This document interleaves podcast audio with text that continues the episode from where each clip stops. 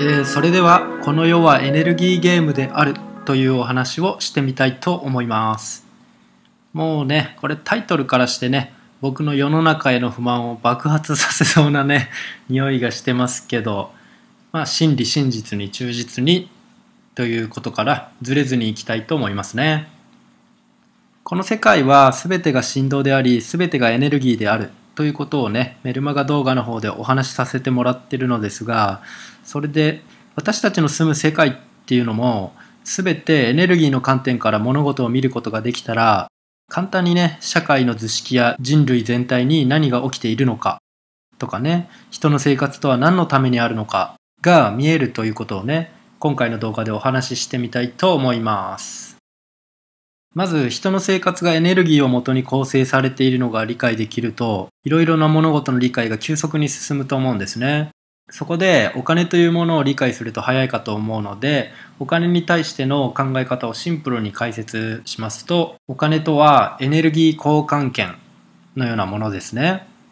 ある地域において他の人が欲しがるものや必要なものにはウォント、ニーズがありウォントやニーズがあるっていうことは価値があるっていうことになりますね。お金はその価値を数字で表す指標にもなりますし物やサービスの指標にもなります。紙幣については政府が政府の名のもとに信用という価値をもたらしたものとなりますね。言い換えるとお金とはいろいろなエネルギーと交換することができるものにもなりますよね。また小さな紙貨幣になったことでも持ち運びを便利にしたものであるということも言えると思います。さらに今という時代においてはカードの中にねその数字の残高があってカードのみを使われている方にはさらに便利なものになったと思いますしニューワールドオーダーのアジェンダではチップをね今度体内に埋め込むことでお金をさらにね持ち運ぶものという概念すらなくしていこうとしてますよね。おそらくそこには個人情報や信用位置情報感情ねいろいろなものが全てデータ化されて管理されることでしょうし AI は全てのセキュリティを突破しうるんで AI を操れる支配層にしてみれば簡単に個人の権利を奪われることにもなっていくと思われますよね。さらに言えば高周波を当てたりね何らかのバグを起こすことでいろいろな意味でね何か奪うことができるんですよね、まあ、人体に時限爆弾を背負わせたような状態にもなる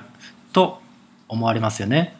まあ話ずれますんでそれはいいとしてあとはほぼ無から有を生み出せるものとしてお金をする印刷する権利だったり石油やね電気とかね、まあ、代表的なものですよね。水だったり原子力電磁波地熱とか電磁場などがありますね。この辺りのものというのは一般市民に開かれた扉は用意されてないんですよね政府と名乗る者たちの管理下だったり巨大な資本家や企業として形をとどめてたりして、まあ、そのつながり上にある者たちが利益を分配していますよね。ということでほぼ無から有を生み出せるエネルギー根源は牛耳られているっていうことが見えますよね。で私たち人間は生活をしてますよね。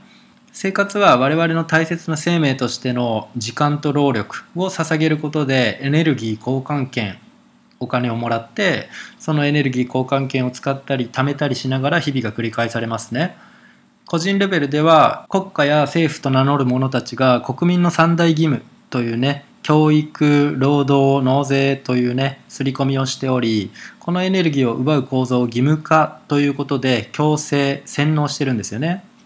集めるだけ集めといてエネルギーを無駄な循環しかできない。本当にね、脳が足りてないのにエネルギーだけはしっかり奪う構造になってるんですよね。教育っていうのはね、一部学者や知識層に至らなければ職に就いたりできない感じですし、まあその本質っていうのはね、社会に出てもほぼほぼ役に立たないことばかりを教えて時間を無駄にして、さらにその者たちに都合のいいことばかりを洗脳しているということになりますね。嘘の歴史刷り込みにより自虐性や自国への誇りをなくさせたりね、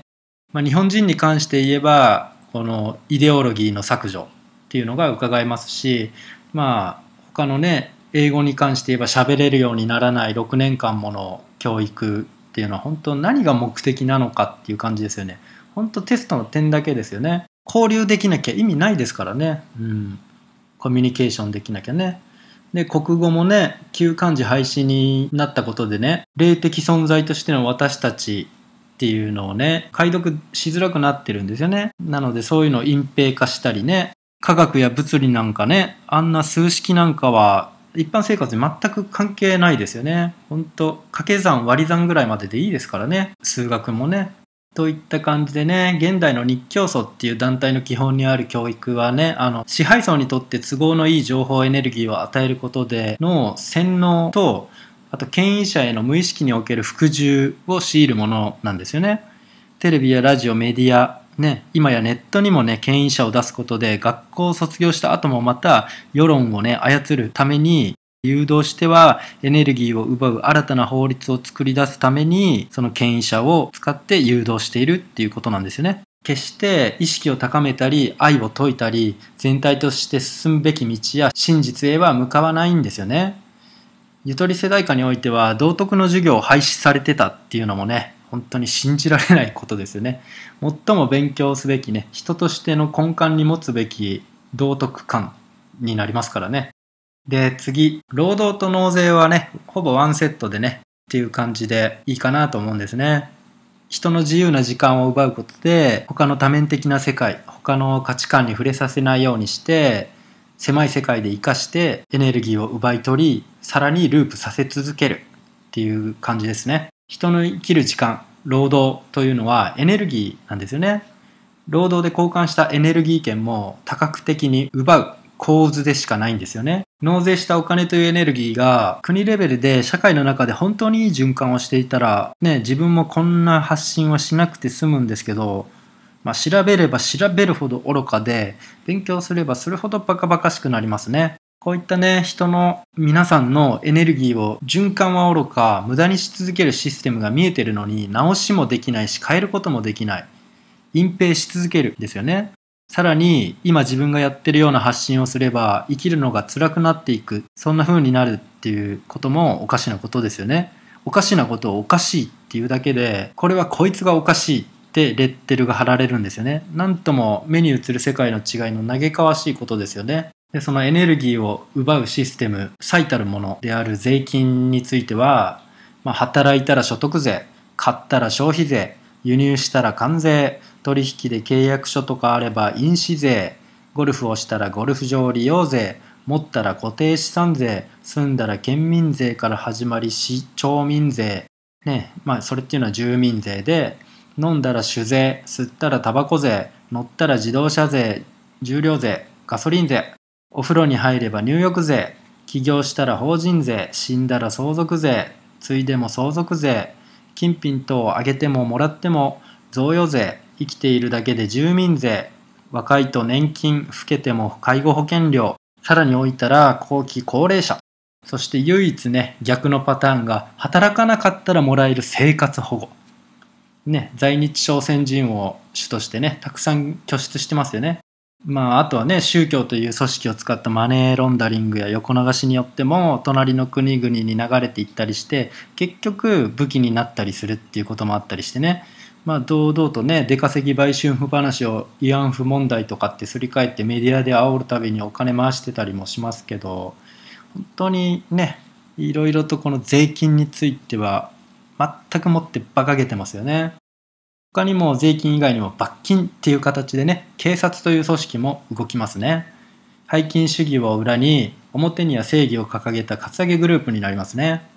この警察っていう組織も千葉敏郎さんの内部告発によりその体制や内部の腐敗具合はとんでもないものであることがバレてますね警察に用があるのはほぼほぼ民事なんですよねだけど民事不介入って本当存在する意味あるのでしょうかって感じですよねうん、しかも交通警備に回されたらノルマがあるんですよね。交通違反者を取り締まるだけなのに、ノルマがある。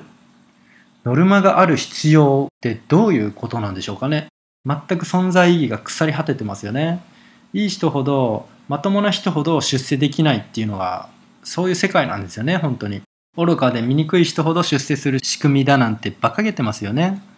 江戸時代は北町奉行所が100人ぐらいだったって聞きますよね。100万都市の半分をたった100人で治安維持をしていたんだから、今は本当国民の精神性も失われたと言えますし、こういったお上にあたる存在のあり方も醜悪なものであり続けているのを容認しているような状態ですよね。で、話を戻して、エネルギーを奪う税金というものは増えはしますが、減る方向へは向かいはしませんねっていうことですね。支配層からすれば一般市民は奴隷と同じなので、いくら絞り取って人が困窮しようがどうでもいいことなんですよね。国民が一丸となって行動する以外に誰もあの愚行しかできない権力者たち。今は主に自民党清和会を主とした流れっていうのを止められないんですよね。日本会議とかね。税金というシステムを成り立たせるなら、不透明性を排除してシンプル化して透明性、潔白性を持たせてほしいもんですよね。わかりやすく税金が所得税だけで成り立ってて、政府側がね、財政をそれだけで全てやりくりするようなシステム。そうならないかなとか思いますよね。うん、それをね、財務省は全て逐一ネットにオープンソースとして公表し続けて、まあ政治家もね、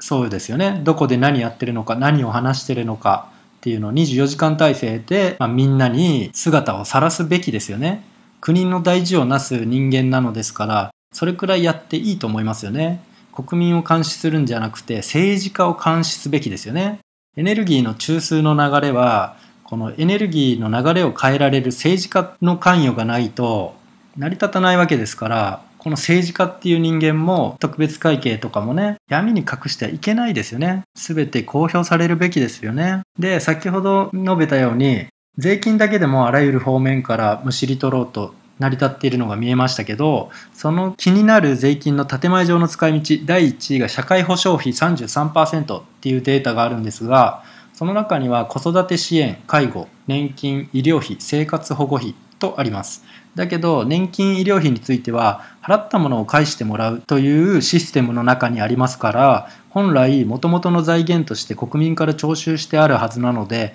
新たに税収から予算を組む必要が本来はね本当にあまりなくて済むものにならないといけないのではと思いますよね。で、医療費については、国民健康保険は病院で3割負担で済むことになってますが、ものによっては使えませんし、使えないものの方がね、例えばマッサージや整体とかっていうのを自分は使いたいですし、そういう方も多いのではないかなと思いますね。しかも自分はそもそも病気にかからないので必要としないんですよね。だから丸々健康保険代は納税されている状態に近いんですよね。とんどの人がそうだと思います。で病気になったからって言ってね病院に行っても大抵が石油でできた白いお薬のケミカルタブレットまあ毒ですよね。それを渡されて終わりですから漢方薬ならまだしもなんで毒のためにお金エネルギーを回し続けているのかっていうことですね。バカバカしくなりますよね。年金については今という時代に至ってはできた当初のように政府に都合のいい条件ではなく高齢者が多くて若い労働者は減り受給者は増えしかも寿命の伸びに従い受給額も増え続けてるんですよね。だから医療界を巻き込んで回収するシステムを作ってるんですね。まあこの1位の社会保障費の他の分野も消費税を上げる代わりにそちらに回すとか言ってたりしてたんですけど結局介護なんかにね回されていないとかってね本当に突っ込みどころが多いんですよね、うん、人をバカにしすぎなんですよね。まあ次行きたいと思います。税金の使い道。公には2位国債。3位地方交付税。4位公共事業費。5位科学振興。文教。とありますが2位の国債からしてもあの国の税制では足りない分を借金してそこへ返済分として回しているっていうねよくわからないシステムでね。まあエネルギーの流れでつかむとするとマイナス方向へは進むがプラス方向には転じないっていうことですよね。税収から簡単にわかるんですがだいたい税収が4 5 0兆円ぐらいで組まれる予算が100兆円くらいであるっていうことを考えてみると一般家庭の奥様たちがね月4 5 0万円の旦那の給料なのに100万円使いますかっていうことになりますよね。使いませんよね。やりくりしますよね。なぜ国という単位になると借金が容認されるのでしょうか。どこかでギャンブルしてるとかね。若い女でも囲ってるとかね。もしくはどっかにブランド物でも隠しているとかね。おかしな話ですよね。一般家庭一般人がこのような言い方をすると破産し自由や信用を剥奪されて結果仕事も奪われてって負のループに入りますよね。だけど国という単位になるとこういったことは容認され誰も咎めずねそのまんまにされてるんですけどこれってありえませんよね本当はね。小渕首相はこれをこういうことが分かってて直そうとしてそれで殺されたのかなと思いますね。まあね足し算と引き算っていう小学校2年生でもできることをできない人たちが予算を組んで会計しているってことが分かりますね本当に。で税金の使い道5位の科学振興文教が5%なんですけどその次が軍事費なんですよね。これもほぼ同額ぐらいでね。トップ5にはわざと入れないようになんやかんやしてるように感じますよね、まあ、結局軍事費用なんですね。アメリカの軍産複合体にカツアゲされている状態なんですよね。しかもね名目上は5兆円前後だったりしますけど実際の流れはもっと太いものかなと思いますね。そして最後に特別会計についてなんですけど名目上国家予算が100兆円前後なのに対して平成30年度は388兆円とね400兆円近いんですよね。どっから湧いてくるんだろうって感じですよね。建前予算の4倍で一般税収の10倍に当たりますよね。勝手に悠長のお金で資産運用して増やした分なのか、ね、それとも国が持つ債権や何かしらの権益だったりするのでしょうかね。まあいろいろありそうですよね。でもこれっていうのはだとしたら国民に回すべきですよね。でそのうちここでも国債返済費用に88兆円も回してるんですよね。建前予算とほぼ同額ですね。全体で考えると特別会計を含む会計は500兆円が使えてそのうち2割以上が国債という形で消えていて使える残りのお金は国民にはほぼほぼ還元されることもない数十兆円程度っていうことなんですよね。残りのほとんどが海外へばらまかれたり国内外への資産家や権力者へばらまかれたり無駄な機関や組織へばらまかれたりしていますね。これじゃ景気なんて上がるはずもありませんし一部の支配層のみが望月のかけたることもなしと思えばっていう状態になりますよね。今や国民の6人、7人に1人は貧困層だというのにね、海外からの留学生には奨学金や支援金を出したり、生活保護を出したり、うん、国民に対してはさらにむしり取る方向に進んでいくのに、本当に嘆かわしい事態ですよね。政治家と名乗る連中は一体何をしているのでしょう。うん、まあ売国が仕事でそれをやり続ける限り生かされるし権力の座につき続けられるっていうのが真実なんですよね。中川翔一さんやね石井幸喜さんや小渕首相みたいにね日本の未来のためにとかね日本人のためになることをするっていうね信念を持って政治活動をしてほしいもんですよね。もう政治家になるイコール死を覚悟してやってほしいですよね。だって操る人たちとの戦いなんですもんね。日本っていう国だけで物事を考えてみるとねあの戦後敗戦した日本っていうのはアメリカ領日本っていう立ち位置になって国としての存在感もうないんですよね世界的には。しかしね何といっても勤勉かつ精神性も優秀な国民性なので焼け野原の時代から30年後にはね見事にね高度経済成長を果たしますね工業立国政策も成功し世界中にね工業製品を売ることで世界中から富を集めますね。考えてみたいのはこの時点で集まったエネルギーだけでも世界中から集めたもので相当なものになるんですよね。それらをうまく投資運用できてれば未来英語日本国民は働かないでもいいくらいのものであったのではということですよね。バブルというねまやかしの事件によってね支配層にエネルギーを多分に奪われたとはいえあの時期に海外投資した額も相当なものですから実際は資産はね会計できないが他に存在していたりもしますよね。政府というね、バカな会計がいなければ、というかね、現実ほとんどの国の政府が金融エリートたちの下僕と化してますから、まあ、どうしようもないことっちゃそうなんですけどね、まあ、この悪魔たちの終焉を望まずにはいられませんよねっていうことに落ち着きますね、本当に。あとは、支配層の中央銀行がないとこっていうのは、残りはもうシリアとリビアもね、攻略が終わったんで、北朝鮮とイランくらいですかね。最後この2つを金融支配したら世界征服完了になりますね。まあ今回のお話はエネルギーのお話であってエネルギーをたくさんもらっていい民族が恩恵に授かれずにあってエネルギーは無駄循環しておりそれらを変えられるのは政治と法律になるんですけどそのエネルギーの流れを変えられる決められる権力の座にも今のエネルギー既得権益者たちがエネルギーによる買収をしていてその者たちに都合のいい世界しか構築されていませんけどおかしくないですか？っていうねそういうお話になっちゃいましたねやっぱり、うん、僕の世の中への不満をぶつけたものになりましたね。すみませんね本当に。まあね。まあ真実ですよね。うん。僕の目にはそう映っています。うん。まあね、誰もがいつか死にますから、本当に大事な人のために生きるのなら、その人たちの未来のためにできることをして死んだ方が、あっちの世界に帰った時のね、情報共有時、一瞬触れただけで情報共有全てされちゃいますから、まあ、そういう時にね、恥ずかしくなくて済むんじゃないのっていうことですよね。まあ、恥じるようなことをたくさんしてきましたけどね。っていう感じでね、今回のお話は、この世はエネルギーゲームであると。エネルギーの視点から物事を見ると的確にいろいろと理解できますよっていうお話でした。最後までご視聴いただきありがとうございます。